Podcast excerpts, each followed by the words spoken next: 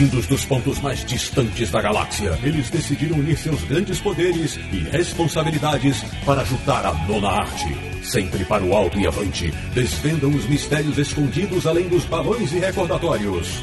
Ortutatis, você queria um podcast sobre quadrinhos? Achou! Bem-vindo ao Confins do Universo.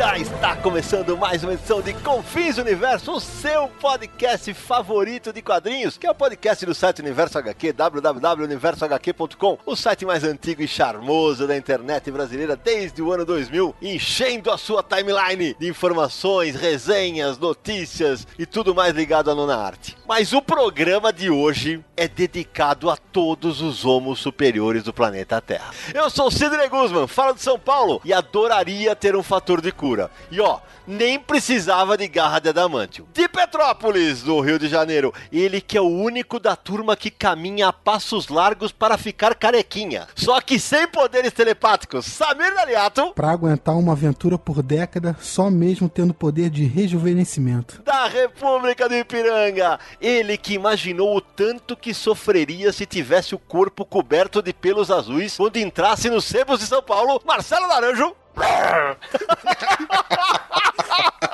Começou É a única coisa que ele faz, porra. Lá vai o cara, viu? E de Luxemburgo, fechando o Quarteto Fantástico, apesar que o tema é outro hoje, né? Com seus conhecimentos magnéticos. Ele que é tão, mas tão fã dos mutantes que hoje eu vou zoar o nome dele, Sérgio Kodakspot. Eu queria o poder de teleporte, isso sim. Não, o Sérgio Kodakspot é que vocês não sabem o tanto que o menino gosta de X-Men. Então, vocês já sacaram, né? O programa de hoje é pra falar sobre o filme X-Men Apocalipse. Detalhe, hein? Eu não falo X-Men Apocalipse, tá? Não. Eu sou da época que era X-Men, porque eu não falo Wolverine, eu não falo Xavier, então eu falo X-Men. Mas de vez em quando vai escapar uns X-Men assim, só pra brigar com o Sérgio, a gente vai falar alguma coisa. o programa de hoje é pra gente debater sobre esse filme. Então, se prepara, porque daqui a pouquinho a gente mergulha no novo filme dirigido por Brian Singer.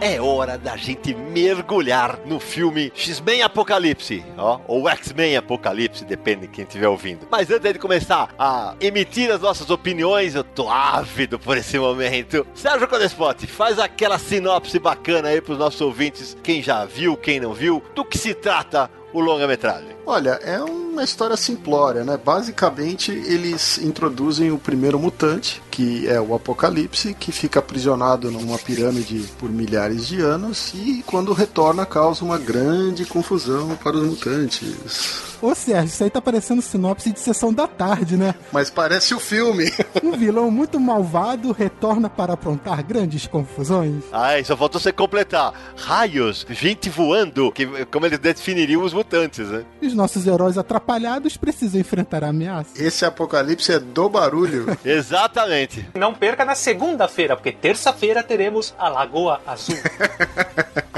Muito bem, é bem por aí. Levando em conta que o filme se passa na década de 80, tá bem apropriado. Faltou dizer isso, o filme se passa na década de 80, que é quando eles voltam, né? A escola do professor Charles Xavier já está montada, começando a educar alguns mutantes. Mas pra pôr a sinopse em perspectiva, essa mais uma vez é um filme de origem dos mutantes, né? Que embora você tenha ali personagens que já apareceram nos outros filmes, é um filme que monta uma nova equipe de X-Men. A trama é simples, como a gente vai ver ao longo aí da discussão. A gente já podia já começar a botar molho nessa discussão, né? Eu vou primeiro deixar vocês falarem, porque os três já sabem, os nossos ouvintes não. Essa segunda trilogia de X-Men, desde o Primeira Classe até o Dias do Futuro Esquecido, e essa pra mim é esquecível. Eu não gosto de nenhum dos três, já vou deixar claro. E esse aqui talvez seja o que eu goste menos. Então eu queria justamente saber, quem quer começar? Quem me conhece mais sabe que eu peguei o vírus mutante aí quando eu era molequinho e eu sou viciado nos X-Men, mesmo essas fases ruins eu acabo lendo e. É. Mesmo não conseguindo mais gostar do que eles estão fazendo, eu ainda me interesso pelos personagens. E Andrei, por favor, uma salva de palmas para Sérgio Codespot, que ele deve ser a única pessoa do planeta. Não, mentira, tem vários como o Sérgio. Pra mim, assim, eu sou fã dos personagens, mas eu acho esse filme um filme muito preguiçoso. É um filme que dá pra você se divertir em algumas cenas, ele tem lá um ou dois momentos que dá uma risadinha, você acha uma cena legal, uma, um efeito, mas ele é um filme preguiçoso. O roteiro tem uma quantidade enorme de buracos, tem vários personagens que não têm uma função dentro da narrativa, né? Os- tem personagem que não tem função dentro da narrativa, ele tá lá pra encher buraco. Tem cenas inteiras que se você tirar do filme, não altera o resultado do filme. Inclusive tem uma cena repetida, que é uma cena que é a favorita de muita gente aí, que é a cena do Mercúrio, mas que é essencialmente uma repetição do que já tinha sido feito no filme anterior, Dia dos Futuro Esquecido. Mas ficou legal, vai. Ficou bem bacaninha. Eu achei horrível, Naranjo. Aquela maneira de retratar a super velocidade é uma tremenda tolice, cara. O momento é que ele sai dando soco, cara, então por que que ele não fez aquilo de cara? Mas é uma questão estética, você não gostou da estética dos caras. Se você pegar o ineditismo que tinha no filme anterior, essa cena não é mais inédita. E aí você coloca essa cena dentro de um contexto onde, se você tirar essa cena do filme, não altera o resultado do filme. Ah, mas aí você também não dava pra você mudar isso daí, né? Se ele, no último filme, ele retratou daquele jeito, ele vai ter que repetir o efeito, não tem o que fazer, né? Tudo bem, você pode repetir o efeito, mas ele fez um videoclipe dentro do filme e que não tem propósito. No filme anterior, a cena tem um propósito. Ele tá lá porque ele é o único capaz de levar os caras pra dentro da prisão e tirar os caras da prisão. Aliás, ênfase no que o Sérgio Codespot falou. Ele fez um videoclipe no filme. O meu único problema com essa cena do Mercúrio é que eles extrapolam em muito o poder do Mercúrio. Ele é mostrado de uma maneira que eu não entendo como é que ele salva todo mundo no intervalo de um segundo e como é que ele não resolve todos os outros problemas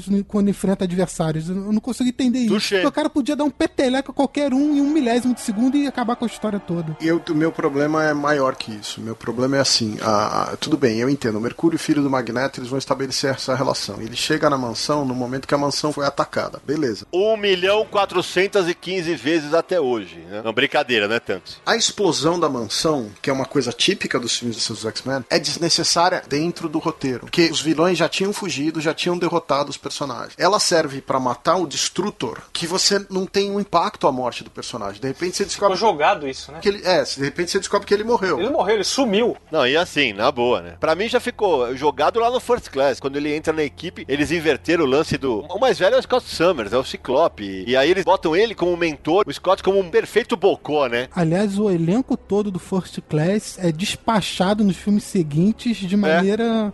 São dispensáveis totalmente. Só sobra a- Jennifer Lawrence como mística, né? É, E o- porque a Jennifer Lawrence só sobrou ela porque ela fez sucesso fora das telas. Né? que é o grande erro dessa trilogia é eles não terem uma equipe que reflete nada dos quadrinhos como as equipes que tinham nos quadrinhos. Eles pegaram a personagem da Mística, transformaram ela numa heroína dos X-Men e reintroduziram ela nesse papel dentro dos X-Men e ela não consegue desempenhar esse papel de maneira adequada. Não consegue nem dar grandes cenas pra ela nesse filme. No filme anterior, ela ainda tinha um desempenho melhor dentro da trama, mas nesse filme Ela é totalmente dispensável nesse filme. Ela só tá nesse filme por causa da atriz. Aliás, nem tentaram disfarçar dessa vez, né? Porque a Jennifer Lawrence aparece o tempo todo como ela mesma, não como a mística. Isso. A gente adiantou um monte de coisa do filme, mas eu queria saber o seguinte: além de mim, algum de vocês teve a sensação de quando vocês estavam vendo o começo do filme, vocês estavam vendo uma refilmagem de A Múmia?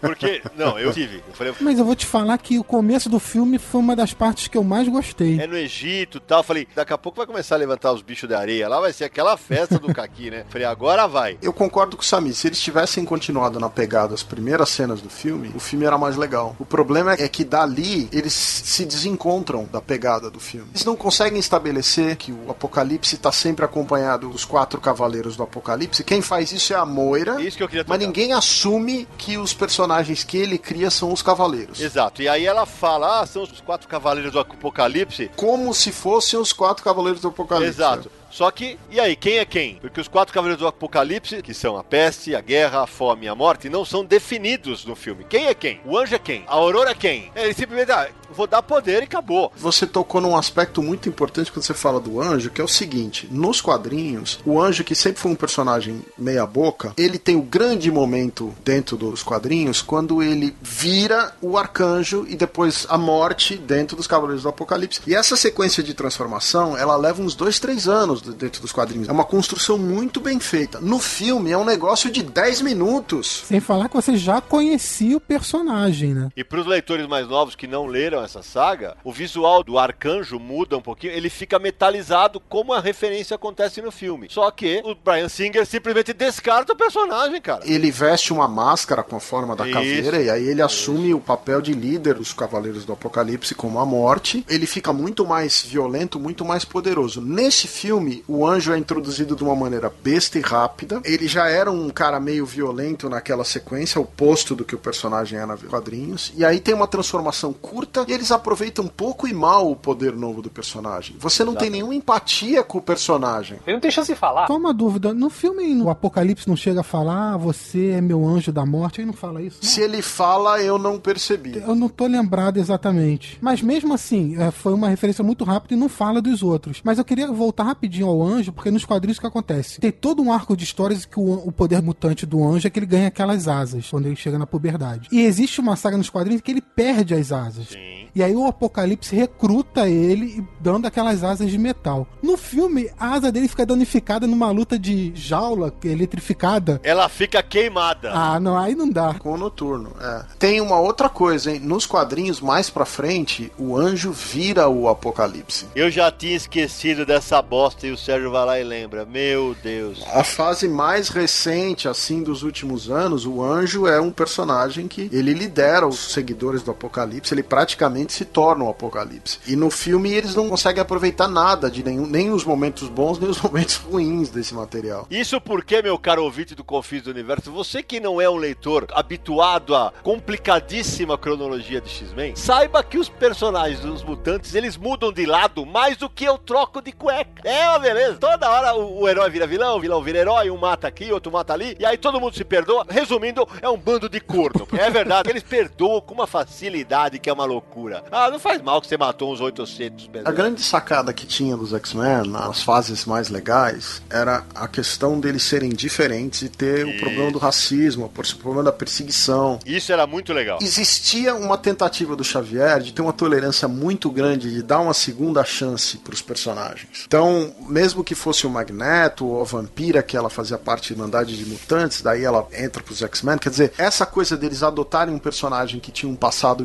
meio negativo, era um vilão, e depois usarem o personagem dentro da equipe, era uma coisa clássica dos X-Men. Todos esses temas, nesse filme, eles estão inutilizados. Todos os temas são muito ralos. O mote do próprio vilão, que é só o mais forte sobrevive, ele explora mal esse- essa questão porque ele não testa nenhum dos mutantes para saber quem é o mais forte. Eu queria tocar nesse ponto, porque tem um momento que ele fala assim: a gente vai destruir essa porra toda aqui e vamos governar para os sobreviventes. Só que ele não cria uma estratégia que vai, ó, só vai sobrar mutante ou só vai sobrar humano. Vai sobrar um pouco de cada um, porque ele vai matar sem nenhuma distinção. Mais que isso, no começo do filme, ele some com todas as ogivas nucleares. Beleza, ele sumiu com aquilo, ah, pra não ser atacado. Então, por que ele, já que ele tinha aquele poder, por que, que ele não tirou aquela porra toda pra é, usar aquilo pra realmente acabar com o que ele queria, com a humanidade? E com a variedade de poderes que ele exibe ao longo do filme, é difícil de acreditar que nas sequências de confronto final ele tivesse alguma dificuldade para lidar com a maioria daqueles personagens, Exato. sendo que a maioria dos personagens não tinha nem treino para atuar.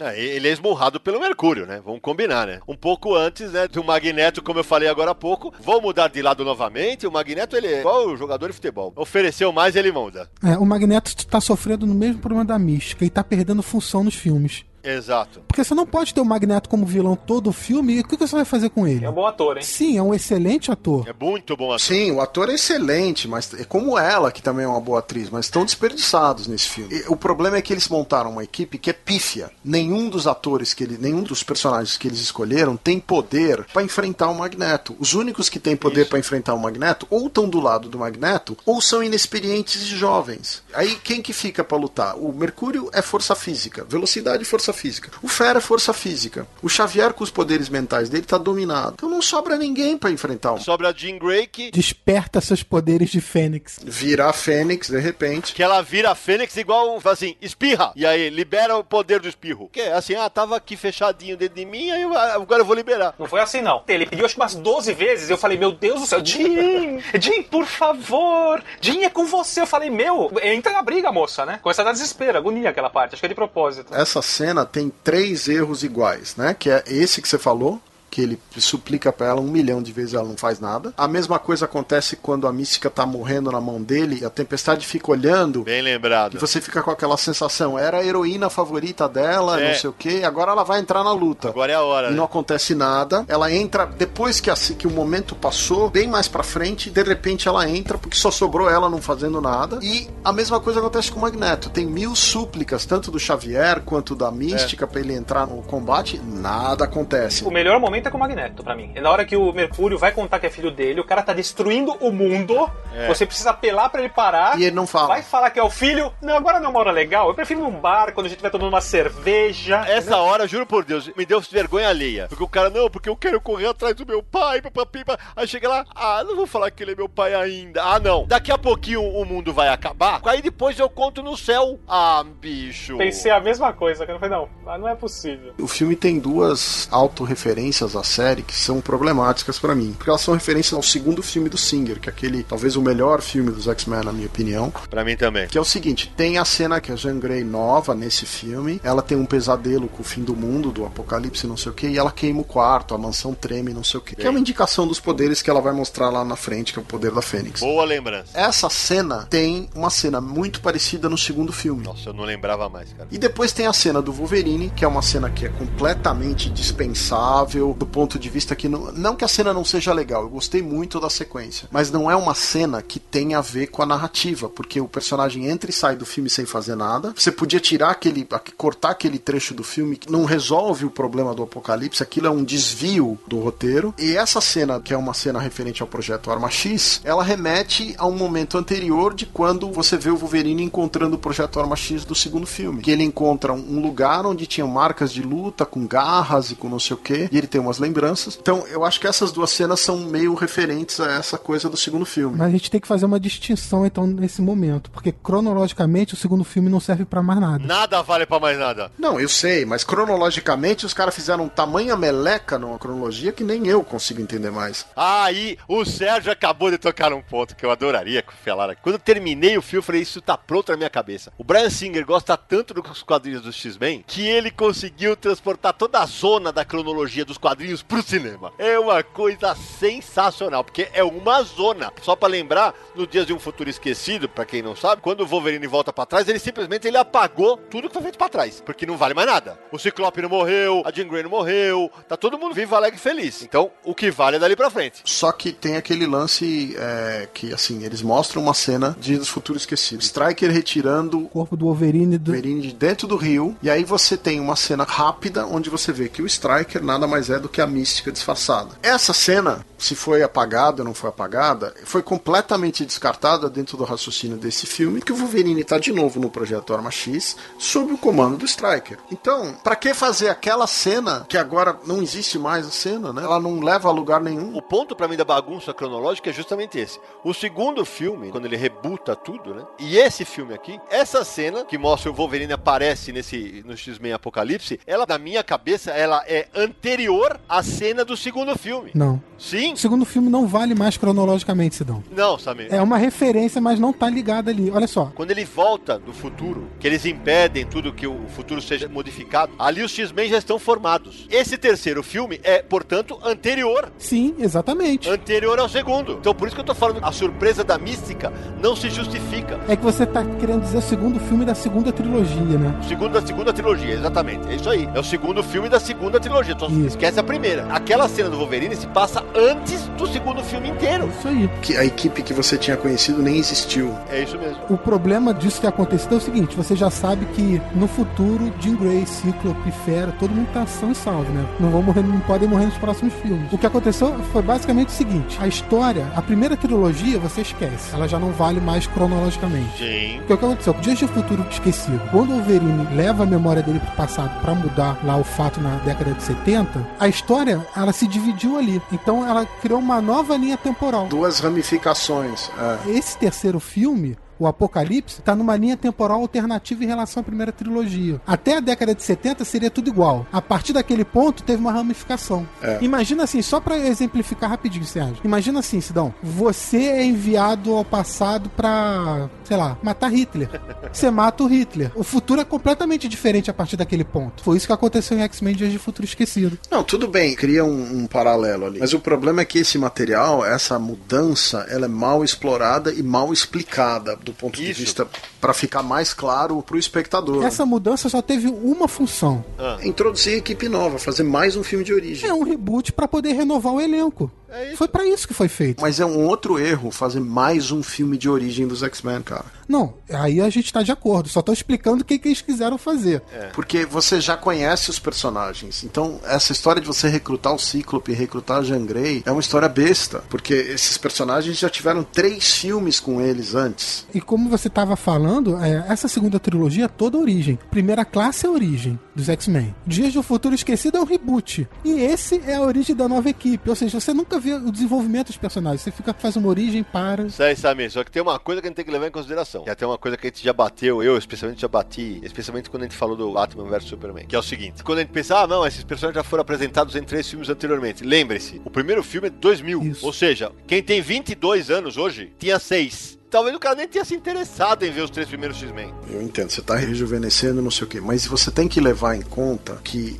existe um- uma overdose de seriado e filme de super-herói e uma grande maioria deles são filmes de origem. Então você reprisar a origem de um personagem que você já estreou no cinema, às vezes é complicado. Você pega, por exemplo, o problema do Homem-Aranha, que você teve uma origem, né? São três filmes, depois você tem mais dois filmes que reconta a origem do personagem. E agora você vai ter um filme novo que não vai mais ser de origem, mas é um filme que reintroduz o personagem. É um problema. Então não é só com ele que acontece. A maioria dos filmes de super-herói é filme de origem. Mas os X-Men têm um problema maior, que eu acho, pessoalmente, do que as outras franquias. Eles estão fazendo um filme a cada década. Eu acho isso problemático demais. Um filme na década de 60, um de 70, 80, 90. Bom, quando chegar pra, na década de 90 vai ser o pior, então. Não, porque como é que. eu- Quer dizer, os X-Men só vivem uma aventura por década. Você tem que mudar o elenco, porque quantos anos tem o Xavier hoje em dia? 60? Eu ia falar 98.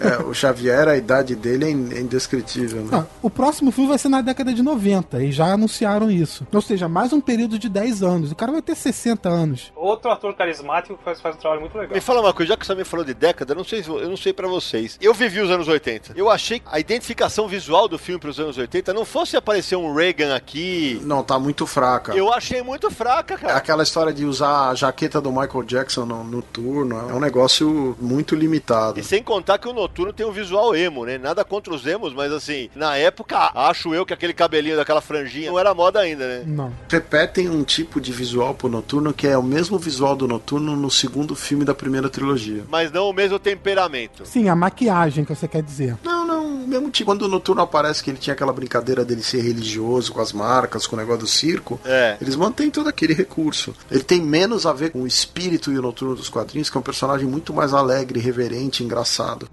Some call him Apocalypse. Nota-se que o Colossus não aparece, né? Por quê? Porque estava filmando o Deadpool, é isso? Porque ele tá em tempos diferentes. Deadpool é presente. Honestamente, não faz a menor diferença dentro da cronologia que eles estão apresentando. Não, mas só explicando isso. Deadpool se passa no tempo presente. Exatamente. Apocalipse se passa na década de 80. São tempos diferentes. Ele vai entrar na equipe mais pra frente, né? Se seguirem a lógica, sim. Não tem nenhuma lógica, porque a equipe dos X-Men que ele faz parte já não existe mais. Tem que estar lá, porque ele está no Dias do Futuro Esquecido lá no futuro. Então, se ele tava lá... é, Gente, o nós futuro esquecido não vale mais cronologicamente, Sidão. Tudo que nós estamos falando não Mas- vale mais, meu Deus do. Agora me relembrem aqui, quando ele volta pro nosso tempo, no Dia do Futuro Esquecido, o Colossus não existe? Ah, nessa parte. Putz, eu não lembro. Ele existe, mas ele não faz parte dos X-Men. A equipe da década de 70 que eles apresentam é o Xavier, o Fera, a Mística e o Wolverine. Verdade. Sim, mas o Sidney tá falando quando o filme é resolvido, que o Wolverine acorda na mansão no futuro. É, Eles não mostram o Colosso. eu de verdade não me lembro. Velho é uma porcaria, é isso que dá ficar velho, eu não lembro. Eu lembro que mostra a Jean Grey, o Cíclope, o Fera. Minha lembrança é que eles não mostram o Colosso. Eu posso estar enganado agora também, que nem vocês, mas. E Eu queria frisar o seguinte: dá pra se divertir com esse filme se você não levar o filme muito a sério, porque tem umas cenas bacanas. A cena do Wolverine escapando do projeto Arma X é uma cena bacana do ponto de vista de você encarar ela isolada, como se ela não fizesse parte do filme. É beleza. Acho que foi o Naranja que falou. É, o Wolverine fez o que o Homem-Aranha fez do Guerra Civil, né? É, é só uma pontazinha, e uhul, vacei, tô aqui. O Homem-Aranha pelo menos sabia o que tava fazendo, né? O Wolverine tá mais perdido que a cronologia. A participação do Homem-Aranha no Guerra Civil faz mais sentido que essa participação do Wolverine nesse filme. Até porque o Hugh Jackman já anunciou que ele vai se aposentar do personagem, né? O último filme seria o Wolverine 3. Falando no Wolverine, vocês que têm uma memória mutante melhor que a minha, é porque eu, eu vou deletando algumas coisas da minha memória, aquela cena tem alguma função cronológica dentro do cinema? Porque assim, confesso, o segundo filme do Wolverine eu nem vi, ou se vi pedaços apenas na televisão. A minha pergunta é por quê? Momento da escapada ali, tem alguma função cronológica de a Jean Grey ter sido a pessoa que acalmou o Logan na hora que ele foge do Arma X? Isso é pra colocar dentro da cronologia dos filmes do Wolverine? Não. Nada. Não tem. Então é uma cena perdidíssima. É mais perdido justamente pelo que eu tô falando, porque o Hugh Jackman já anunciou que vai parar de interpretar o personagem. Ou seja, no próximo filme, se tiver o Wolverine, a não ser que a Fox despeje um caminhão de dinheiro cima do cara, vai ser outro ator. Então pra que, que mostrar ele agora? ou atriz. Esse filme tem umas coisas que pra mim são misteriosas. Os outros filmes do Brian, dirigidos pelo Brian Singer, que o Brian Singer dirigiu, se não me engano, quatro desses filmes ou cinco, os dois primeiros e os dois, E os dois últimos. últimos dessa trilogia. E apesar dele ter sido produtor executivo do Primeira Classe. Perfeito. Se você pega os outros três filmes que ele dirigiu, os filmes são mais sólidos. O roteiro é um pouquinho mais melhor amarrado, tem algumas sequências de diálogo mais sutis, tem alguma inter...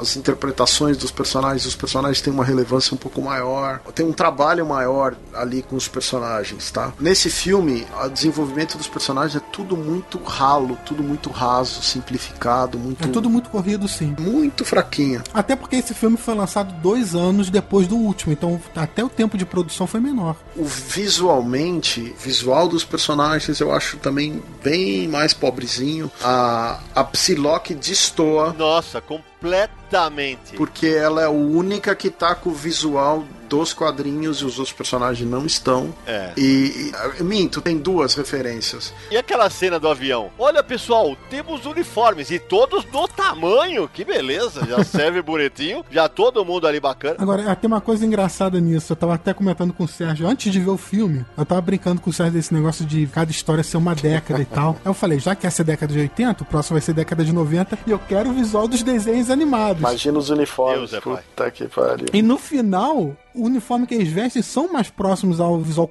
clássico, vamos dizer assim, dos personagens. O Noturno tem aquela roupa amarela mais parecida com dos quadrinhos. O Ciclope tá com aquela roupa azul mais clássica, com os apetrechos amarelos e a visão né, no- é, dos quadrinhos. E a Mística tá com uma roupa azul e branca, que tenta remeter também aos quadrinhos. Ou seja, tá abandonando aquele visual tudo de roupa de couro preta, né? Voltando a falar do uniforme da Olivia Moon, que interpreta Psylocke, né? Ela tá com um visual muito parecido com o visual dos quadrinhos. Eu não acho que acertaram né, no visual dela daquele jeito, assim. Pra mim precisava mexer um pouco mais ali pra acertar um pouco melhor. Mas ela destoa do resto. Tem uma cena super rápida quando o anjo tá lutando com um noturno dentro daquela gaiola, que aparece o Blob saindo de maca com o uniforme clássico do blog dos quadrinhos. Sim, isso. Tá? É uma referência para um fanservice que eles fazem ali. Quem sabe quem é o Blob vai falar, puta, é o Blob. E, mas assim, por que, que essa personagem então tá usando o visual clássico e os outros não estão?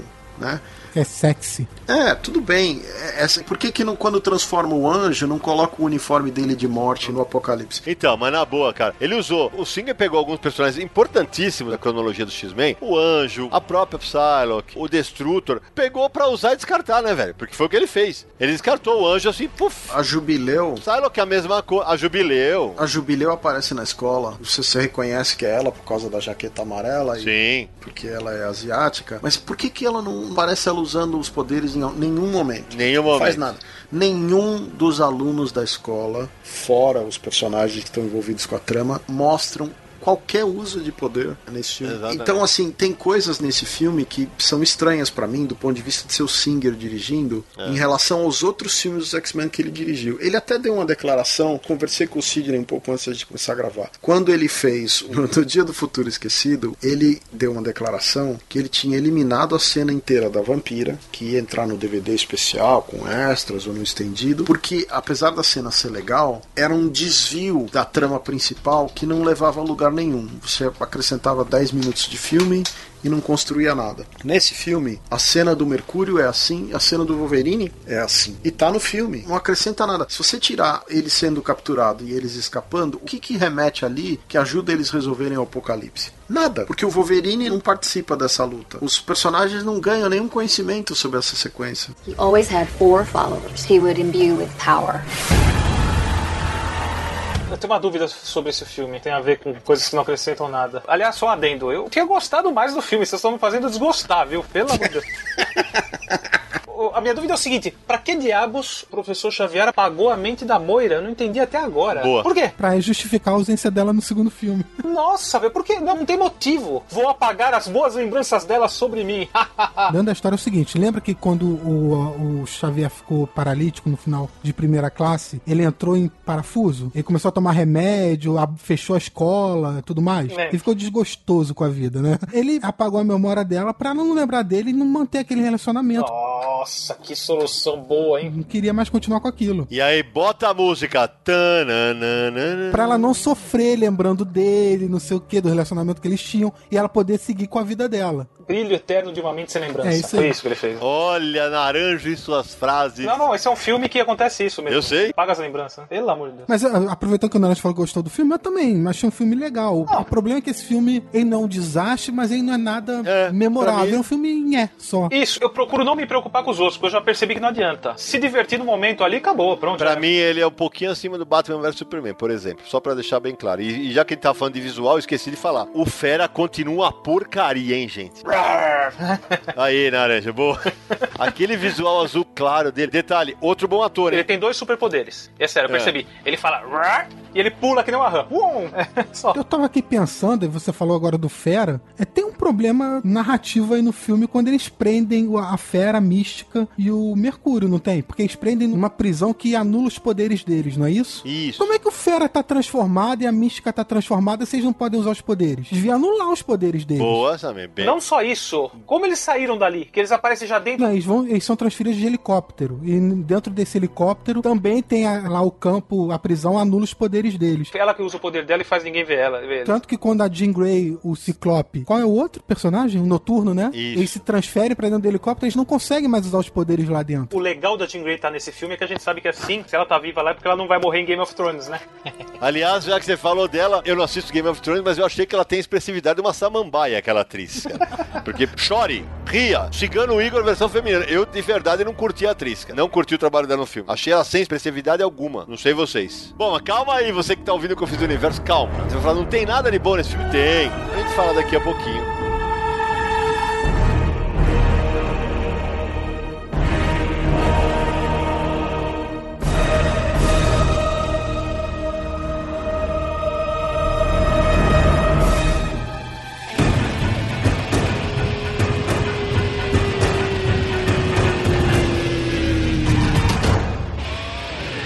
Volta com o Confis Universo, o pessoal deve estar falando, pô, mas a galera odiou o filme, a galera do Confis Universo. Não, na verdade não. Eu e o Sérgio não gostou, realmente. Mas assim, pra mim é divertido. Então, acho que a gente podia citar algumas coisas. Eu vi gente falando, pô, mas as cenas de batalha são legais pra caramba. O que, que vocês acharam? Olha, eu acho que as cenas têm umas cenas de ação, de luta legais. Não acho espetacular, acho que tem umas coisas já um pouco repetitivas em alguns momentos. Como eu falei, eu acho a cena do Mercúrio, apesar da cena ser bacana, eu acho a cena uma repetição da anterior, não acho uma cena tão interessante.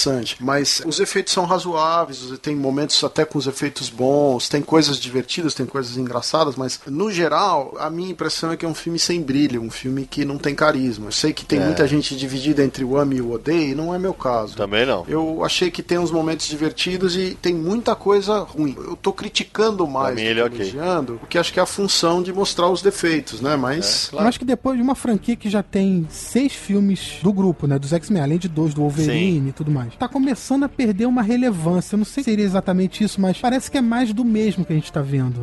É. Não chega a ser filmes horrorosos, mas é um filme que você vê e tá, ah, legal. Vou pra casa agora, vou comer minha pizza e pronto. E também, sabe que é uma coisa que me pegou? Porque assim, a gente fala das batalhas, ah, pô, as cenas são legais. Mas nos X-Men, diferentemente dos Vingadores, que a batalha é muito mais física, porrada, o que você mais vê no X-Men é a galera com a mão aberta. Abre a mão e sai raio magnético, abre a mão e sai raio de chuva, abre a mão e não sei o quê. Manipula as coisas. É, exatamente.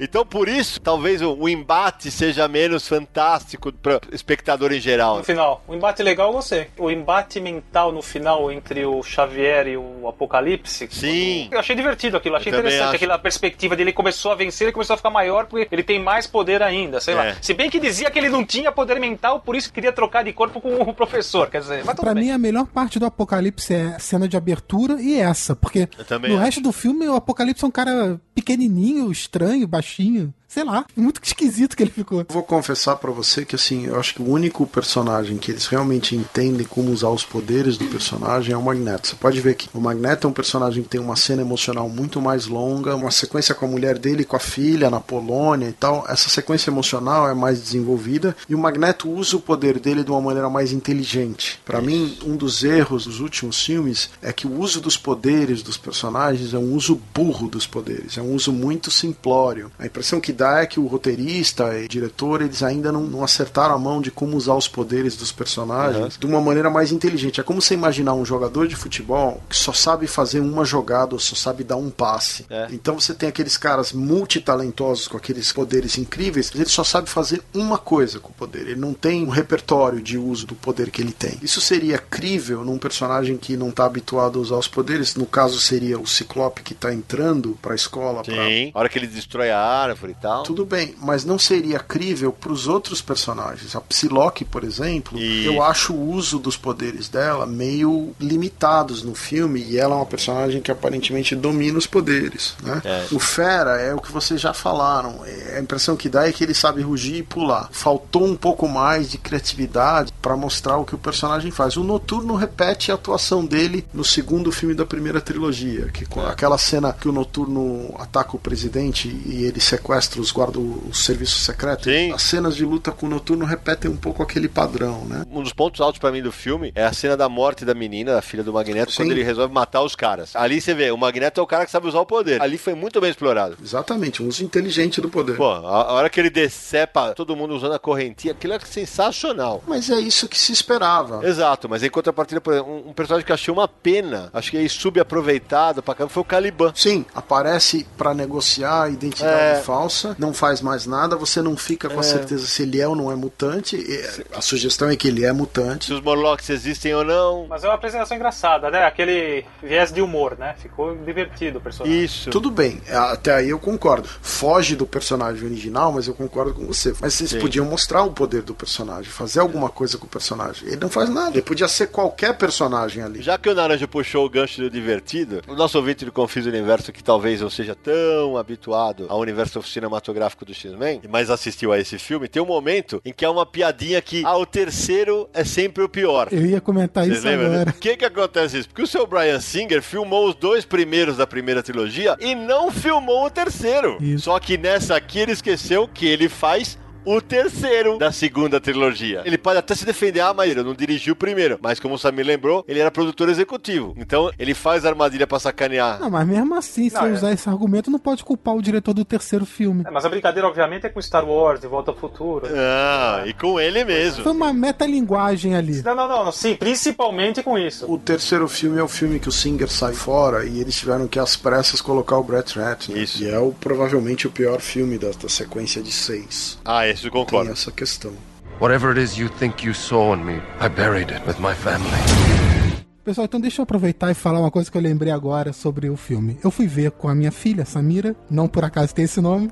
A gente foi ver o filme juntos e aí tá, tava lá gostando, curtindo o filme. Qual a idade dela, Samir? 10 anos. Ok. Ela lá ficou com meio um pouco de medo do apocalipse, mas estava vendo o filme e tal. Chega uma parte que o apocalipse começa a dar ordem lá pros seus cavaleiros. E aí o Xavier fala: Mas e eu não vou fazer nada? Tem algum papel reservado pra mim nisso? Aí o Apocalipse. Pra você está reservado o papel mais importante. A Samira, de 10 anos, me puxa e fala: Pai, ele vai tomar o corpo do professor. Minha filha de 10 anos matou o filme.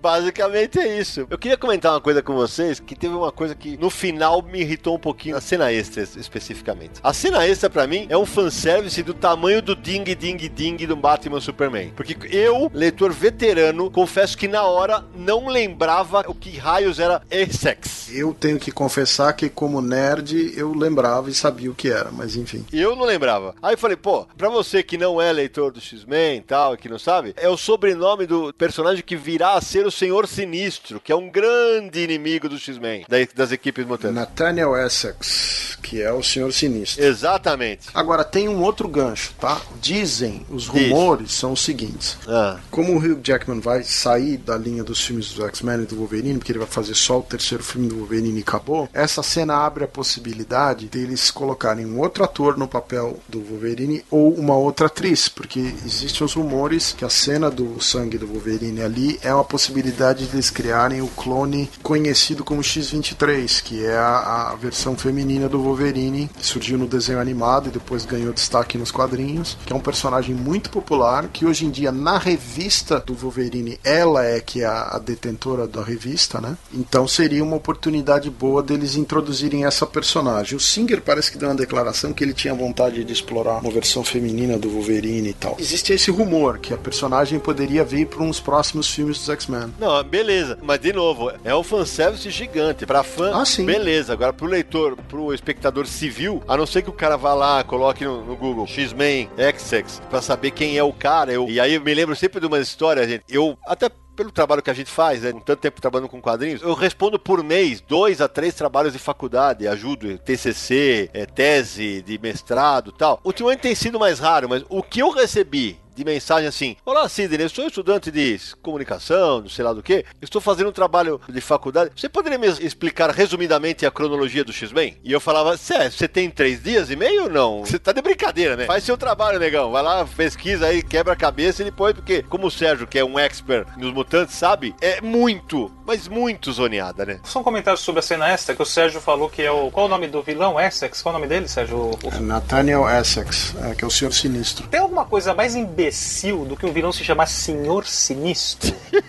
Fala pra mim, meu cartão Senhor Sinistro, especializado em vilania, sou bom em matar mutantes. Cara, é muito ruim esse nome, Vou velho. te falar uma coisa, sabe a- aquela personagem Serpente da Lua? Sim. Sei. Quando ela apareceu nos quadrinhos a primeira vez, o nome dela era Madame MacEvil. Jesus. que se MacEvil seria a mesma coisa Sim. que dizer Mac malvada. É, parece nome de vilão da Disney, né? Aqueles vilões. É, por isso que depois eles trocaram o nome dela, né? Pelo amor de Deus. Nessa cena extra, mesmo se você não souber o que é a Essex Corp, que aparece na pasta, Aham. quando ele pega o, o vidro com sangue do Arma X, que é o Wolverine, na hora dá pra pensar que ah, eles vão tentar clonar ou coisa do tipo, né? É, isso sim. Aí fica mais um easter egg ali que você vai descobrir no O próximo. engraçado é que os outros tubos são. As cores não são de sangue, né? Tem um amarelo, um verde. And from the ashes of their woe, we'll build! E já que você falou em amarelo, verde, Sérgio, e você falou agora há pouco do próximo filme do Wolverine, o que que vem por aí no cinema ligado à franquia X? Olha, é, o humor mais forte é que tem o filme dos Novos Mutantes, com possibilidade de desenvolvimento, do qual participaria o professor Xavier também, Pela Fox. pela Fox. É, tem a história que a Fox quer desenvolver um seriado de televisão, que é uma coisa muito contestada, porque eles não têm autorização da Marvel para fazer um seriado de televisão. Já estão desenvolvendo. Já teve acordo com a Marvel. Ah, então você tá mais informado que eu sobre esse assunto. Já tiver, chegaram a um acordo e vão fazer. Eles queriam fazer dois seriados, mas estão se concentrando a princípio em um só, que vai ser com o Legião, que é filho do professor Xavier. Então eles estão dando mais força nisso, mas não tem tido muita notícia recentemente sobre isso, não. Mas parece que já entraram em um acordo com a Marvel e isso tá sendo tocado. Tem o filme do Deadpool 2 também, né? Que foi um grande sucesso o Que primeiro. queira ou não é ligado ao universo X, né? Sim, estão falando que pode ter o Cable no, no filme, pode ter o X-Force. Então, é, isso também vai ser. Como foi muito sucesso, ganharam muito dinheiro com o filme Deadpool, foi um filme de orçamento baixo, fez uma bilheteria muito alta, é, estão dando força pra isso. Inclusive, uma das consequências do filme do Deadpool foi o cancelamento do filme do Gambit. Do Gambit, eu ia falar dele agora. É, porque é um filme estrelado pelo Channing Tatum, só que era um filme de orçamento de 160 milhões ou coisa do tipo. Nossa. Pra um personagem que não é conhecido pra tudo isso, né? Não, convenhamos. Marcelo Naranjo, você gostaria de ver um filme do Gambit? Filme solo. É que não dá, de repente os caras fazem coisa boa, né? Isso que é pior. Mas... Com uma tradução Gambito, imagina? Não. O que é duro é que os caras não acertam fazer filme do solo do Wolverine, cara. Vão fazer filme solo do Gambit, pelo amor de É Deus. verdade. É isso aí, bem lembrado. Ainda bem que cancelaram então, vai, vamos ser. Cancelaram não, em termos, né? Porque eles assim, eles adiaram Ah, foi postergado, né? e ainda não anunciaram a nova data. Stand by. É, eles resolveram basicamente fazer o seguinte: ah, esse filme aqui tá muito caro e a gente tá com dúvidas, vamos adiantar Deadpool 2 e empurra esse, entendeu? Foi isso. A verdade é que em termos de equipe, você tem a equipe original, a segunda equipe, que é aquela novos X-Men, tem os novos mutantes, tem X-Force, você tem X-Factor, que tem várias equipes com esses nomes. Fox tem muito material pra explorar. Eu comecei a roncar aqui que eu pensei que o Sérgio ia falar todas as equipes mutantes. Eu falei, agora mas vão demorar uns 10 minutos. Não tem fim. Brincadeira, mas é verdade. Isso levanta a possibilidade de você usar equipes muito mais interessantes do que a equipe que eles estão usando no cinema. É isso que eu não consigo entender. né? Se você pegar a equipe dos novos X-Men, é uma equipe tão mais interessante do que essa que tá aí. A equipe que o Grant Morrison usa nas histórias dele, a equipe dos, fabulo, dos surpreendentes X-Men, todas essas equipes são mais interessantes que a equipe que está sendo vista no cinema. Ô, Naranja, essa aqui vai pra você, não pro Sérgio que é especialista. Durante todo o tempo que você leu X-Men, quantas vezes você leu uma história que é assim? Surge o mutante mais poderoso de todos os tempos. Nossa, são vários, né?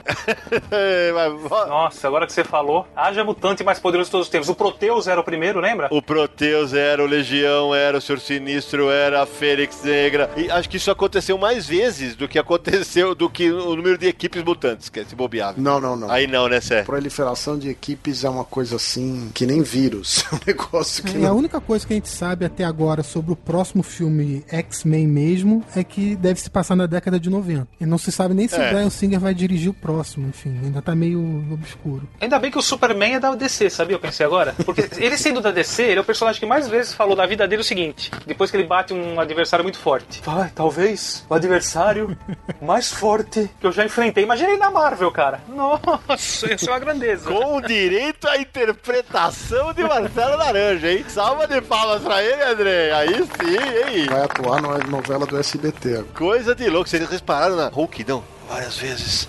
É, quantas vezes? O Marcelo Laranja inovando na... tá fazendo teatro. Confis Universo fazendo bem pro Marcelo Laranja. The world needs the X-Men. That's why I'm here. To fight. Escuta, agora é o seguinte, você que tá ouvindo a gente agora, você não sabe, mas enquanto a gente tava gravando o programa, eu e o Samir, a gente tweetou, colocou no Facebook, nas nossas redes sociais, que estávamos em mais um Confis Universo e falamos o tema. Como a gente é adepto do Quem Sabe Faz ao vivo, a galera começou a mandar WhatsApp. Samir, chegou alguma coisa aí pra gente interagir com os leitores do nosso papo aqui, não? Chegou só pra você me dar trabalho, né? Ah, mas assim que eu gosto. Aliás, vocês estão com saudade de eu fazer um podcast e mudar o tema? Vocês estão com saudade? Qualquer dia nós vamos fazer isso com você. Aí quero ver o Quem Sabe Faz ao vivo. É, eu- aí eu vou cair minha linha, rapaz. Você tá de brincadeira. Fazer um ao vivo do Hellboy com você. Quero ver você. Aí, aí eu vou xingar você, bom, mas eu gosto, mas tudo bem, vambora. Vamos pra primeira então? Salve, salve aí, galera do, do Confins Universo aí. É, vi agora no Facebook aí que vocês estão gravando o episódio, né? Sobre X-Men Apocalipse. É um filme que eu assisti é, na semana passada, achei sensacional. Apesar das, das mudanças é, que sempre existiram né, no universo X-Men ali é, em relação a esses filmes, aos, aos últimos filmes, que inclusive eu acho que tem, pelo menos eu como fã, tenho me agradado muito mais. E as mudanças não têm me incomodado, mas eu tenho reparado que a galera é, é, tem gerado um ódio muito grande, né? Além da disputa Marvel-DC, a galera tem gerado uma, um, ódio muito grande em relação ao, aos filmes do X-Men. Queria saber o que, que vocês acham é, é, é disso. Eu, particularmente, achei sensacional, achei esse último filme fantástico. Claro que eu preferia a, a versão daquele outro brother que eu esqueci o nome, né? Que ele até fez um. Teve, teve uma, um vídeo com ele que ele fez assim, só de de brincadeira, sei lá, uma versão dele do Apocalipse, preferi muito mais do cara que era o que estaria envolvido no projeto, né, nessa parte de efeitos visuais. E mas mesmo assim não não, não estragou. Achei um filme fantástico, achei um filme excelente para para mitologia aí dos, dos X-Men. O que que vocês acharam? Bom, a essa altura você já sabe o que a gente achou. E aquele outro brother que você esqueceu deve ser o seu brother, porque você esqueceu de falar o seu nome pra gente. Ele esqueceu de falar na mensagem, mas ele mandou em texto. Ah, boa, garoto. Como é o nome dele, sabia? Adriano Araújo. Abraço, Adriano. Ah, é o Adriano. Conheço o Adriano. Adriano me segue no Facebook. É, Adriano, eu falei, pra mim é um filme divertido só com muitos problemas. Bom, daqui a pouco eu vou falar. Pra mim é no mesmo nível de Batman vs Superman. É, eu não acho que esteja vindo um ódio ou raiva dos filmes dos X-Men. Eu também acho que não. Eu só acho que, assim, os filmes dos X-Men precisam subir um degrau, eles precisam se tornar relevantes de novo, porque são tantos filmes que acho que tá tendo um esgotamento da franquia mesmo, sabe? Tá muito abaixo do patamar que a Marvel tá desenvolvendo pros filmes, né? Bem observado, Sérgio. E aí tem um ponto interessantíssimo, né? Quando começam os filmes do X-Men nos anos 2000, é, o Sérgio sabe melhor do que qualquer um de nós aqui sobre isso, X-Men era um top de vendas da Marvel, eles eram os grandes personagens, os Vingadores eram o cocô da mosca do terceiro cavalo. Década de 90, a Marvel podia imprimir uma história dos X-Men em papel higiênico. Fácil. E vendia. Sujo e era o mais vendido do mês, não importa o que saía. Vendia. E quando a Marvel vai pra Disney, a Disney fala, o que, que nós temos? Nós temos Vingadores. É por isso que eu falo, sabem trabalhar. Não, não, mas não é só isso. Quem deixou os Vingadores relevantes de novo foram duas pessoas, o Miller e o Brian Bendis. Sim, O claro. Miller fez o Ultimates, deixou os Vingadores relevantes e o Bendis reestruturou o material. E aí, com isso, no cinema, eles conseguiram fazer um negócio diferente. Basearam ali. É. É, porque a Disney não tinha direitos de trabalhar filmes dos X-Men, Homem-Aranha. O que eles tinham eram os Vingadores, então tinha que trabalhar com aquilo. Vamos transformar esses caras nos pica-grossa da gente. E efetivamente fizeram isso, inclusive nos quadrinhos. Né? Pro Adriano, assim, eu, eu de verdade não odeio o filme, mas nem longe de. Eu, pra mim é ok. Pra mim ele é um filme, uma diversão. Parou pra mim. Depois eu classifico o, o filme pra mim como esquecível. Eu vou esquecer dele daqui a um ano, eu não lembro. Não vou lembrar detalhes do filme. Não, não que ele seja pra não lembrar nunca mais, entenda. Eu certamente não vou guardar detalhes de filmes como eu guardo dos filmes que eu mais gosto. Dos seis filmes dos X-Men, os dois primeiros têm uma relevância grande dentro desse momento que teve de renovar os filmes de super-herói e reintroduzir o gênero no cinema. Concordo. X-Men foi o primeiro grande blockbuster do novo milênio de quadrinhos. Você teve o Blade, que é o precursorzinho, depois você teve o. Década de 90. É o finzinho, né? Não é novo milênio. Aí você tem X-Men como equipe, inclusive, filme de equipe, que é um negócio mais raro de ver. E o segundo filme dos X-Men, que, na minha opinião, é um grande filme de aventura, de super-herói, tem muita ação, é muito bem feito, é bem divertido. Os outros filmes, eu acho todos eles inferiores. é, alguns são mais legais, mais divertidos, mas eles são inferiores e menos relevantes que os dois primeiros. Então, não uma questão de raiva. O que existe de raiva um pouco em alguns fãs é a questão dos direitos. Bom, e como eu sou o chato da revisão de plantão, que todo mundo sabe, só pra deixar claro, o Samir falou que é, é o filme de, começou nesse milênio, só pra lembrar, 2000 é do outro milênio, né? Só pra lembrar, começa em 2001 e o primeiro filme é 2000, então só pra. Vai que aparece outro maluco tão chato como eu assim e vai pegar nosso pé. Tem mais aí, Samir? Fala galera do Confins do Universo, aqui quem fala é Digo Freitas, ilustrador e quadrinista de Campinas, São Paulo. Atualmente estou com um projeto de HQ no Catarse chamado Tinta Fresca para quem quiser conhecer. Eu queria principalmente, primeiramente, parabenizar a equipe do podcast pelo excelente trabalho que vocês estão fazendo aí, pelo site também, Universo HQ é um dos meus sites favoritos para acessar assim diariamente, ver as matérias, as entrevistas que vocês têm e é, principalmente pelo, pelo livro que foi fechado também, que está com um material muito legal, tanto para o pessoal que é autor quanto o pessoal que é fã. Agora sobre o tema, eu queria saber, por uma hipótese assim, se os direitos dos filmes dos X-Men um dia voltassem para a Marvel, se os filmes seriam melhores, na opinião de vocês, e também quais seriam essas melhorias que fariam o filme melhor do que a Fox está fazendo. Um abraço para vocês aí do Confins do Universo e para todo mundo que tá ouvindo. Falou. Valeu, Digo. Digo, danado, né? Ele aproveitou e já fez uma propaganda no projeto dele no Catarse, né? Tá certo. Danadinho, aliás, fez muito bem, eu digo, eu apoiei o projeto, eu tô muito curioso para ler o material dele. É um cara que vira e mexe, ele conversa comigo em redes sociais e tal. Mas agora, quanto à pergunta, eu vou deixar o Sérgio Codespota responder, porque esse assunto o menino domina. Os direitos dos X-Men, eles são da Fox e é meio complicado, tá? A Fox tem o direito da palavra mutantes. Olha, eu não sabia sabia disso. É, você pode ver que nenhum filme da Marvel eles usam o termo mutante para descrever alguém que tenha poder. Então, por isso que, por exemplo, no seriado da Shield, os inumanos estão sendo usados como se fossem os mutantes. É, aquela coisa dos poderes aparecerem, eles estão reproduzindo um pouco o que tem nos quadrinhos, mas é a ideia de fazer os mutantes no universo Marvel está sendo usado os inumanos. É, a Marvel usa o termo enhanced, né, para falar sobre as pessoas com poderes.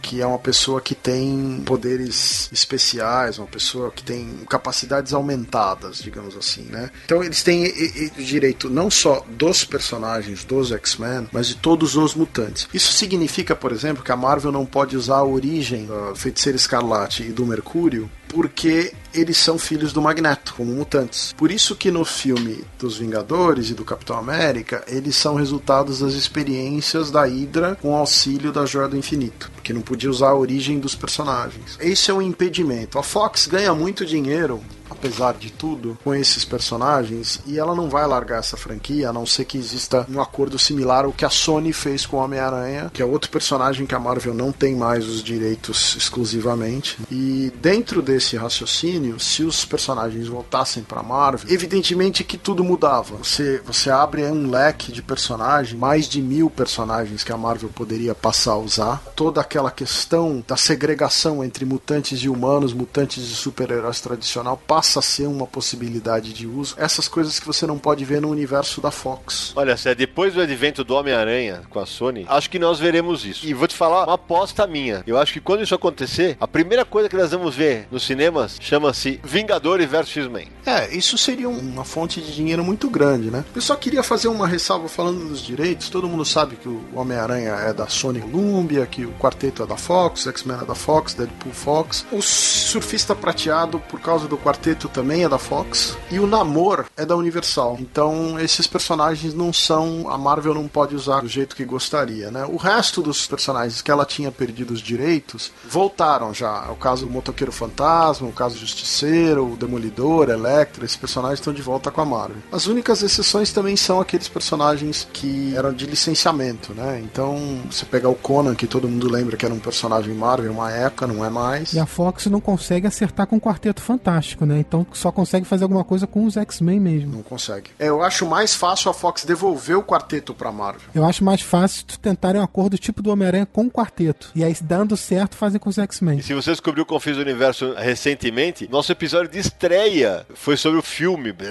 do Quarteto Fantástico, que a gente já estreou metendo o pé na porta, né? E como não meter o pé na porta, mas tudo bem, né? Fox tinha planos de fazer um crossover do quarteto com os X-Men. Não sei como é que tá isso hoje em dia, mas eles chegaram chegaram a considerar realmente fazer isso. Vamos pensar do ponto de vista de negócio, né? Se você imaginar que a Marvel tem o sucesso com todos os filmes que eles lançaram nessa fase nova, depois do primeiro Homem de Ferro, todos os personagens e todos os filmes que foram lançados foram muito bem sucedidos. Eles fazem parte do mesmo grupo que a Star Wars, que Disney, que Pixar. Se você pegar do ponto de vista de negócio, a Disney como estúdio englobando tudo isso contra a Warner, contra a Fox, contra a Sony, a Warner está na posição melhor melhorzinha para se defender em termos de colocar produtos no mercado. A Fox e a Sony estão em posições nítidas de inferioridade. A Fox teria que tentar, por exemplo, trabalhar em cima de coisas como Predador, Aliens, porque são franquias que eles têm de aventura, de ficção científica. É, não é à toa que a Paramount está dando uma força aí com os Transformers de novo, essas coisas, porque todos querem ter sua franquia blockbuster. Né? Claro. É por isso que todo mundo está tentando lançar filme de videogame, tentando adaptar outras coisas de editoras independentes independentes que ainda não fizeram sucesso, porque é difícil você colocar um blockbuster desse gênero no mercado se você não imprime esse material. A Marvel e a Warner têm essa coisa de terem a editora publicando essas coisas, né? Os outros, eles têm que licenciar coisa da Image, da Dark Horse, material independente diverso, ou até ficar com esses contratos antigos de personagens grandes que eles não querem largar de jeito nenhum. E pra você ver como que isso tá tendo olho grande em cima disso, saiu hoje uma notícia de que a Apple tá considerando comprar a Time Warner. Warner. Olha tá ainda em fase de especulação tal, mas parece que já houve alguma reunião, mas não quiseram comentar o assunto. Então imagina só a Apple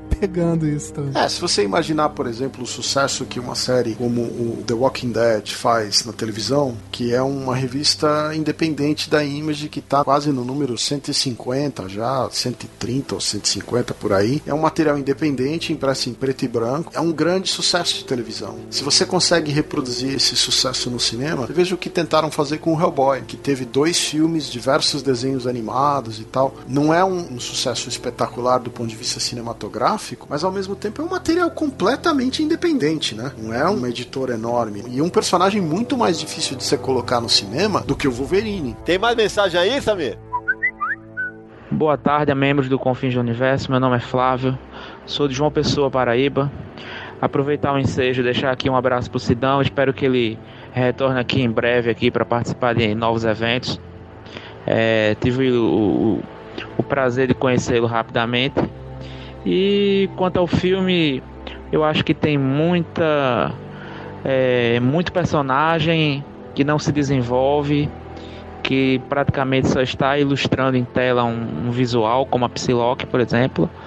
E as tramas em geral não se desenvolvem, não se aprofundam, a começar pelo vilão, né? A única coisa positiva é que pelo menos o Ciclope não é aquele babaca que sempre retrataram e ele é justamente o meu personagem favorito. É... Tirando isso, acho um filme regular para para ruim e ficou aí realmente mais um ponto negativo na carreira do Brian Singer. Marcelo Naranjo, você que é o cara que estava mais empolgado com o filme, concorda com meu amigo Flávio lá de João Pessoa? Uh, nem 8 nem 80, acho que ele pegou pesado. Não achei um filme ruim, não. Falei, é divertido, dentro do contexto. Duas horas e pouco no cinema, não percebi passar. Se você não ficar olhando no relógio, já se indica algo. Agora, ele tem razão quanto a personagens rasos, né? Nós discutimos isso amplamente aqui. Tem personagem que não tem chance nenhuma. O Fera, coitado, aparece rugindo e daqui a pouco some. É muito personagem, tem esse problema, né? E filme com equipes com muitos personagens. E, também vários que passaram pro lado dos vilões. E ainda mais, Nara, quando eles têm que ser apresentados e reapresentados, como o Sérgio falou, é uma história de origem, né? Exato, agora eu vou ter que magoar ele um pouquinho, porque ele falou que dessa vez o Ciclope não foi babaca. Meu Deus do céu, foi muito babaca. Uhum. Tudo bem que ele não tava enxergando a menina para dar uma patada nela, né? Mas não se dá uma patada daquelas em mulher, né? Pelo amor de Deus, logo de cara, assim, ainda sem ver, não sabe o que tá falando. Perfeito, boca aberta. pois é. Mas enfim, não, é isso que eu falei. É um filme, ok, vamos esquecer dele logo logo porque passa. Aliás, eu tenho uma pergunta para vocês. Vocês assistiram o filme em 3D? O, o, normal? Eu assisti. Eu assisti normal. Eu queria saber se a, a filmagem em 3D justificava, se teve algum efeito em 3D mais legal. Olha, Sé, eu sou suspeito porque eu odeio filme em 3D, cara. Eu não vejo razão. Pra mim, não. Pra mim, não tem nada que justifique o 3D no filme. Que vá, ah, puta, que cena sensacional. Não, pra mim, não. Eu acho que são poucos os filmes que realmente aproveitam a, a questão do 3D e que são filmados em 3D em vez de serem convertidos pra 3D, uhum. né? Que esse é um outro problema. Eu vi em 3D também não achei nada demais. 99% das vezes 3D é pura pirotecnia. Não justifica. Eu prefiro a sala IMAX, sala enorme. Ah, eu também. Tela normal do que 3D. Muito mais. Sim, tela maior do que 3D, lógico. Podemos ir pra próxima? Vambora, vamos nessa. Oi, meu nome é Lan Fernandes, eu sou estudante de jornalismo e funcionário público aqui de Belém do Pará. Quero dizer que eu sempre escuto podcast de vocês. Na verdade, é o único podcast que eu escuto praticamente e eu fico, gosto muito, fico muito feliz de poder rir, me divertir, ver que vocês estão se divertindo tanto quanto a gente aprender bastante, mesmo que a gente discorde, a gente gosta do que está vendo. E eu entro no coro de mais um. Sidão faz um podcast sobre Grant Morrison e explica o que você não gosta nele.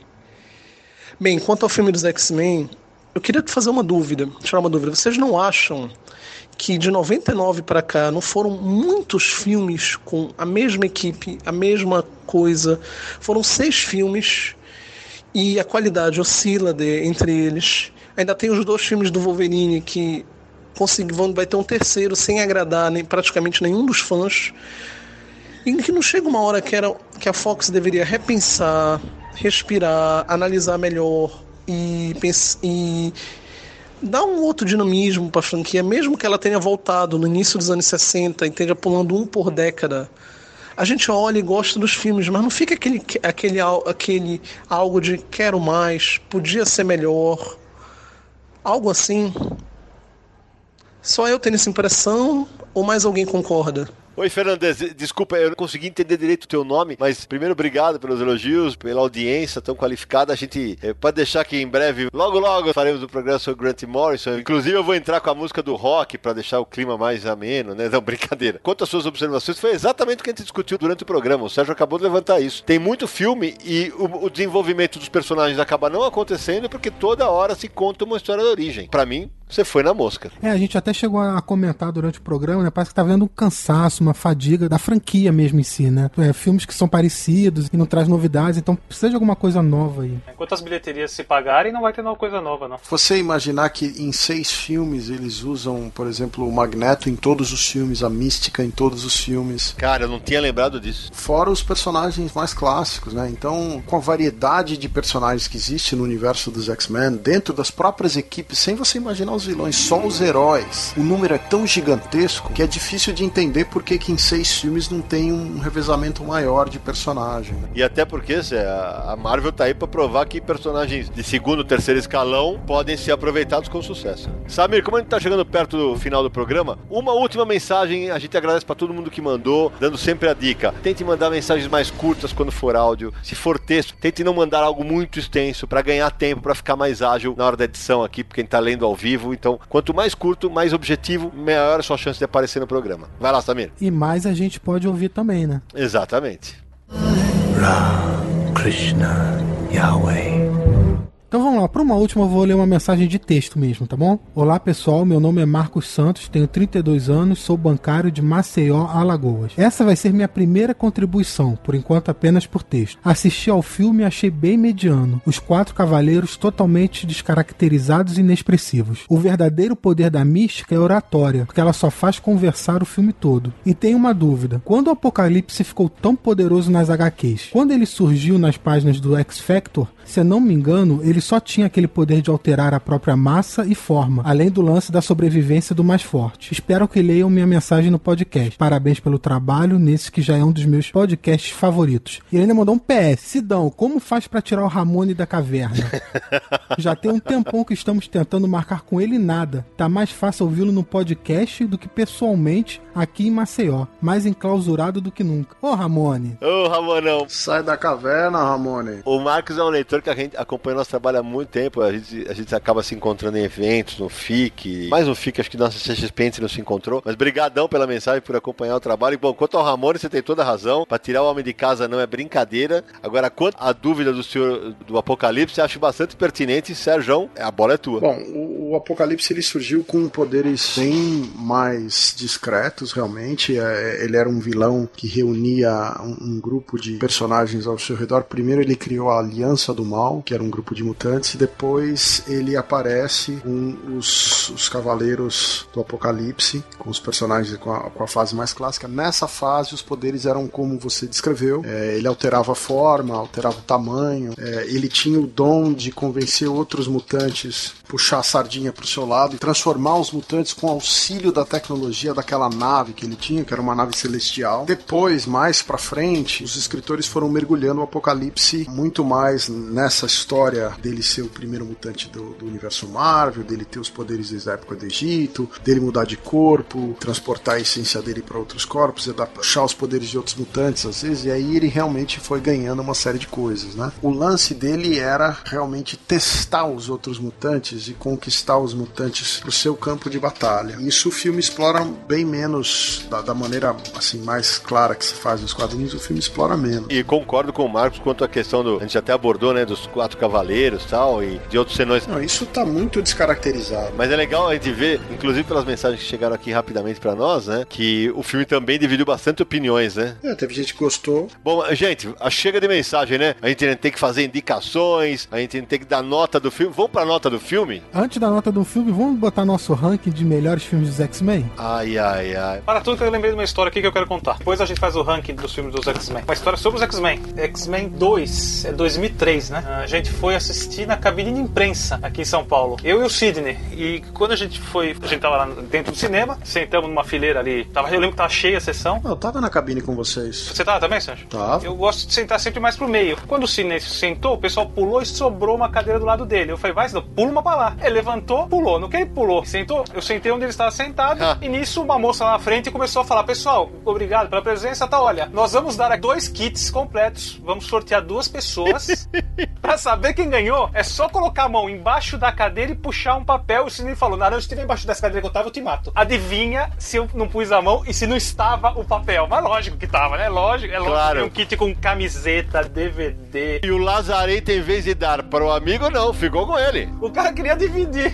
Vejam que o cara é lazarento. Eu mudei lugar pra ele. Foi pra Portugal, perdeu o lugar. né? É brincadeira. Hoje em dia não dá mais pra fazer isso com o brinde debaixo do banco, porque o banco fica em pé. Você não... É verdade. É verdade. Dá pra ver o fundo. Pro ouvinte que não tá acostumado, cabines de imprensa, em alguns casos, para promover os filmes, existe um kit pra imprensa, às vezes inclui uma camiseta promocional, É. às vezes inclui um DVD de algum dos filmes anteriores, ou um desenho animado, às vezes um conjunto de fotografias num DVD. Era, né, Sérgio? Era assim. Acabou, praticamente. Não sei se é a crise, mas não tem mais nada.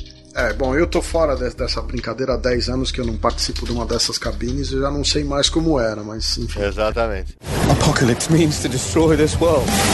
Mas vamos pro tal do ranking do Samir. Quem quer começar? Eu posso começar que o meu já tá pronto. Então vai. Pra mim, o melhor filme de todos é X-Men 2, depois X-Men Dias de um Futuro Esquecido, terceiro Deadpool. Não, peraí, só X-Men, só X-Men, cara. Ah, só X-Men, pô? Mas é, é mutante. Não, pelo amor de Deus, se nós vamos ter que colocar. ó, Quando a gente faz o ranking dos Vingadores, nós vamos falar do Homem-Aranha, de todos eles, porque todos são da Marvel. É, você vai fazer um ranking dos Vingadores sem Guerra Civil? Mas aí que tá, os Vingadores estão ali. Mas é Capitão América. Mas, ah, você tá de brincadeira, cara. Ranking dos seis filmes dos X-Men. É, dos seis filmes do X-Men. Já é filme pra caralho. Então vou começar. Pra mim, o melhor filme de toda a franquia. X-Men 2, pra mim, é o melhor. Depois, X-Men Dias de um Futuro Esquecido. Terceiro, X-Men Primeira Classe. Quarto, X-Men 1. X-Men Apocalipse.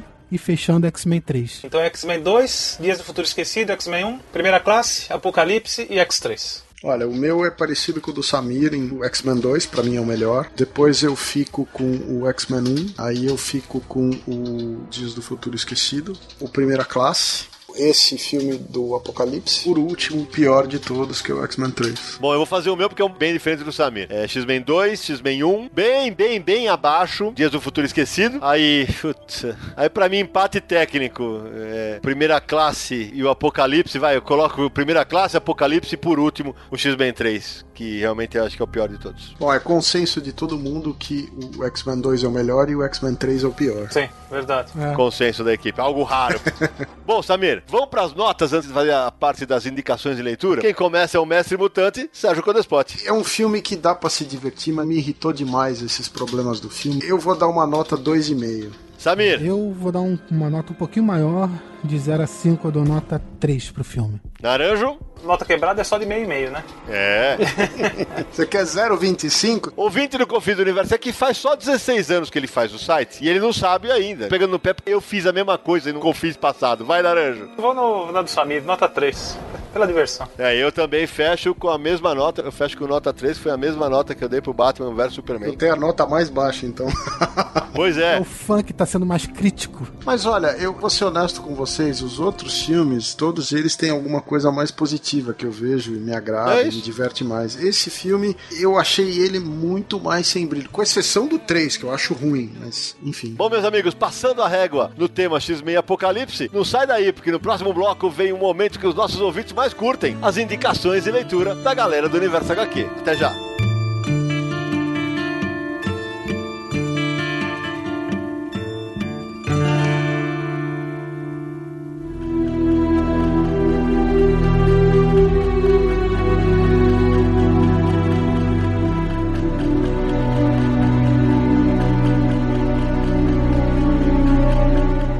Volta com Confins do Universo no seu último bloco, que é a hora que os nossos ouvintes mais curtem, que é justamente quando a gente indica quadrinhos ligados ao tema do podcast. Hoje, evidentemente, só indicações ligadas aos mutantes. E quem vai começar? Sérgio Codespot. Olha, eu vou começar indicando o Arma X, que é a história clássica do Wolverine. É uma história do Barry Windsor Smith. O desenho é maravilhoso. Espetacular. É, é provavelmente uma das histórias mais interessantes do personagem. Uma história que deu problema com o Chris Claremont tinha uma outra origem pro personagem que ele nunca contou. E aí o Barry Windsor Smith veio e chutou o pau da barraca com esse material que é maravilhoso. E ficou valendo esse. É um material que é referenciado nesse filme do Apocalipse e referenciado em outros filmes. É clássico do personagem. Tá disponível, se não me engano, na coleção da Salvati. A versão mais recente, né? É a da Salvati, que é a coleção de graphic novels que chega nas bancas a cada 15 dias. É isso, Naranja? Só uma observação desse material. Originalmente ele foi lançado na revista Marvel Comics Presente em capítulos de oito páginas. Isso, bem lembrado. Foram uma, uma série bem longa, assim, para terminar, e depois ele foi reunido numa edição muito bonita que virou o que se hoje está se chamando de graphic novel, né? Que é uma edição mais longa. É, e só para contextualizar, para amarrar a informação, a Salvat publicou, ao menos na primeira praça, que é aqui em São Paulo, foi em maio de 2014. Quem quer ser o próximo? Samir Naliato. É só para lembrar também que a Panini publicou há algum tempo, não, nem há muito tempo não, um encadernado em capa dura, capa vermelha e metalizada de, de Arma X também é uma edição bonita. Foi em 2013, foi uma edição definitiva dessa saga. É, boa aí, porque antes disso a Panini chegou a lançar com capa cartonada, Samir, entre 2003 e 2004. Mais uma vez o crédito pro nosso amigo Edson Diogo do Guia dos Quadrinhos, serviço fundamental para balizar esse lance das datas do que saiu no Brasil. Sua vez, Samir, manda bala. A minha indicação é uma graphic novel escrita pelo Chris Claremont, desenhada pelo Brent Anderson, chamada Deus Ama, o Homem Mata. É uma das minhas histórias preferidas dos X-Men, lida muito com o fato de preconceito contra os mutantes. Acho que é bem interessante, é uma história fechada, então você não precisa ficar espalhando sua leitura em 10 mil títulos diferentes, e você tem uma boa essência ali do que são os personagens. E é um clássico dos personagens daquela época e do momento que a Marvel começava a lançar coisas nesse formato graphic novel, né? É um dos clássicos.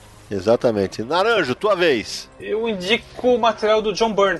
John Byrne e Chris Claremont. Para mim foi onde eu conheci os personagens no Formatinhos Abril. Adoro o traço do, do Byrne nessa época. Para mim é um ponto alto do trabalho dele. E, a, e, não é um material difícil de encontrar porque a Panini tem lançado isso de forma é, cronológica, só que ao contrário, né? Do final pro começo. Em 2014 saiu Dias de Futuro Esquecido, em capa dura. Agora esse ano saiu a saga da Fênix Negra, também em capa dura. E se eu não me engano, falta um volume que deve ser programado aí para quem sabe daqui a um ano, fechando essa fase. Agora, também é bom lembrar, né? E a saga da Fênix Negra teve alguns probleminhas de. Probleminha não. Esse vale o, o grande puxão de orelha na Panini, porque é nessa edição que o Wolverine fala que tem gatas de adamantium. Miau. Miau. É, é a namorada do cara. Como é que vai namorar alguém de adamante? É, então. Foi só um dos erros de revisão. A edição tem muitos problemas de revisão. A gente sabe que vendeu bem e a Panini já se prontificou a corrigir esses erros. O problema é que muita gente vai ficar com as gatas de adamantium para sempre, né? Porque não é uma edição propriamente barata. Eu tenho.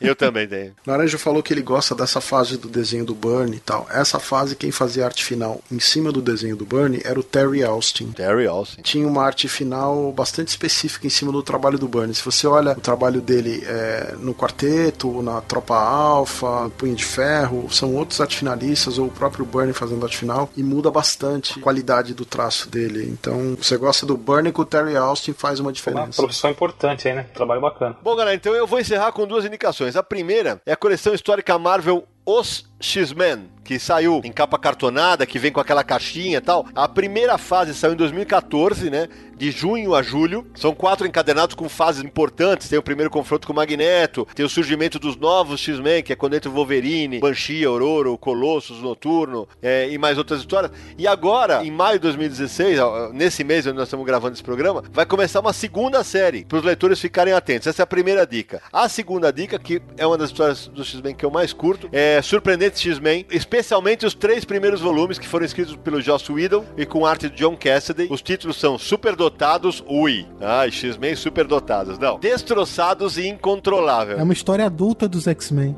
É, calma, não é nada do que você tá pensando, né? Esse material saiu primeiro nas revistas de linha, em X-Men Extra, de 2005 a 2009, e teve um quarto volume que eu, de verdade, não curto muito, mas se você é um colecionador inveterado, tem um quarto volume chamado Caixa Fantasma, que foi escrito pelo Warren Ellis com arte do Simone Bianchi em 2013. Esses volumes da Panini, o Surpreendente X-Men 1 a 3, saiu o 1 em 2008, o 2 em 2011 e o 3 em 2012. O do Warren Ellis em 2013. É mais difícil de achar, é capa cartonada, papel LWC bacana. Em 2013, a Salvati lançou o Surpreendente X-Men Superdotados, UI, de novo, e lançou o segundo volume em 2014, que é o Perigoso. Você vai falar, pô, Sidão não leu esse arco perigoso. É porque é o seguinte: na versão da Panini, no primeiro Surpreendente X-Men, as duas sagas estão compiladas, Superdotados e Perigoso. A Salvati dividiu. Vamos ver se a Salvati vai publicar o restante dessa fase, que é muito bacana e merece ser conhecido. E olha só, Sidão, tem outra coisa também. A Panini, nos últimos anos, tem republicado várias fases dos X-Men em coleções fechadas. Então já publicou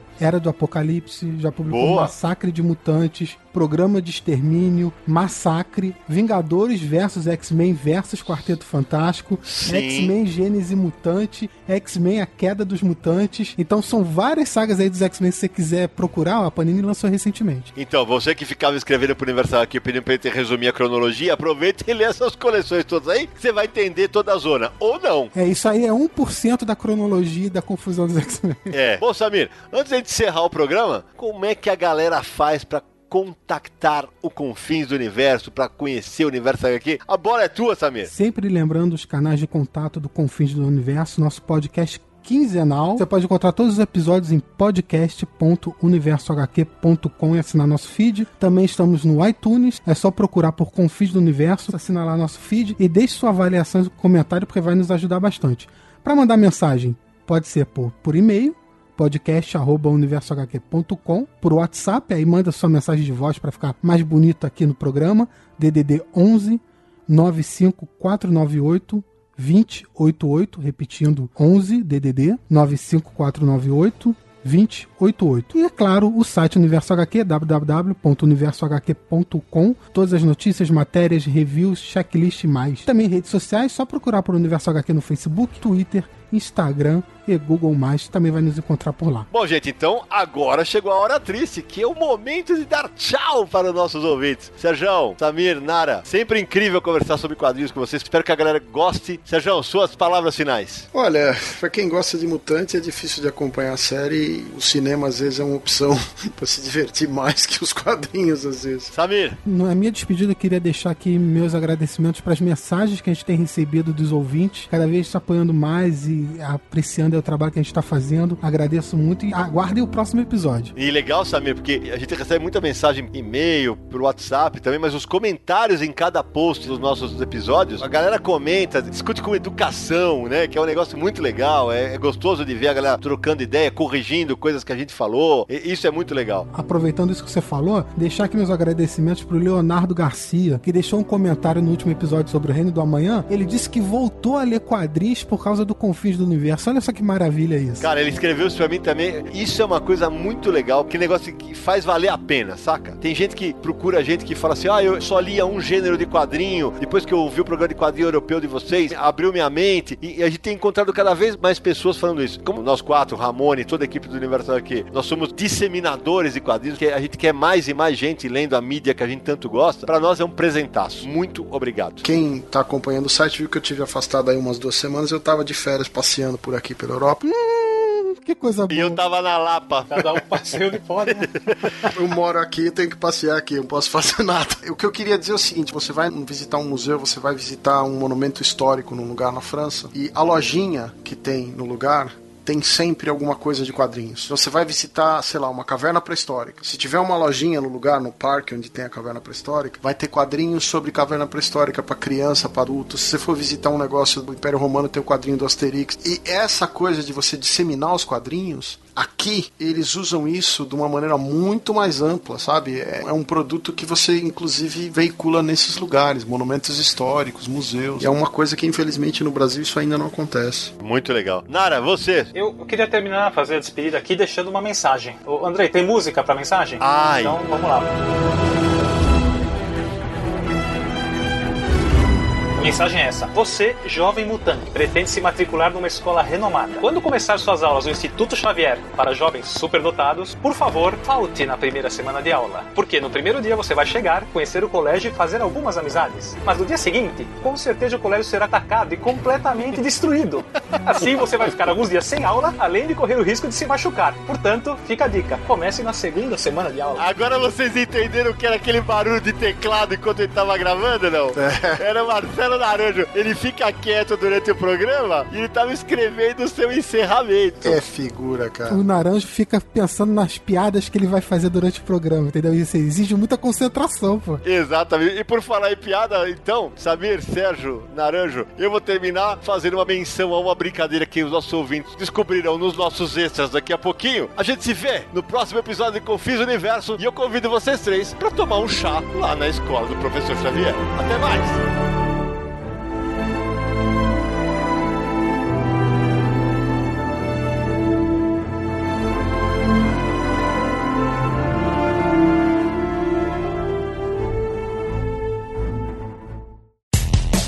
Mais claro ou na noite mais densa, você está deixando a nossa presença. Faça uma boa viagem de volta, mas não fique disperso. Nos encontraremos no próximo episódio de Confins do Universo.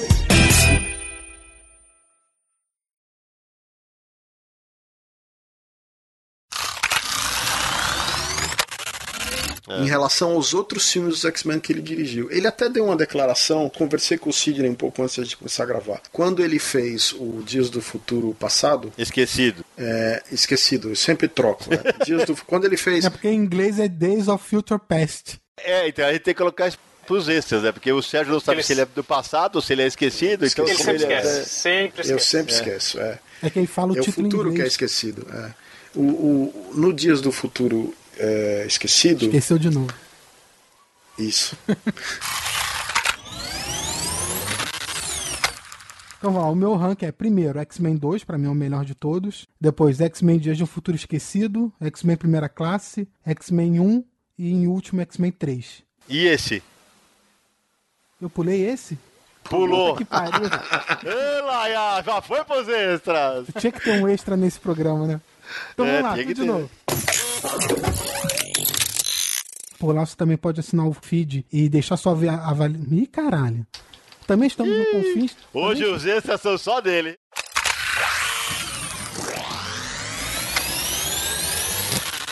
Bom, então agora chegou aquela hora triste que era da chá. Da bom, Da chau é bom, né? Chau. É, é da chá, chá, chá, chá, chá, chá, chá, chá.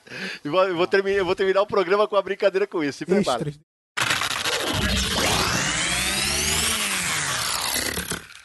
Este podcast foi editado por Radiofobia, podcast e multimídia.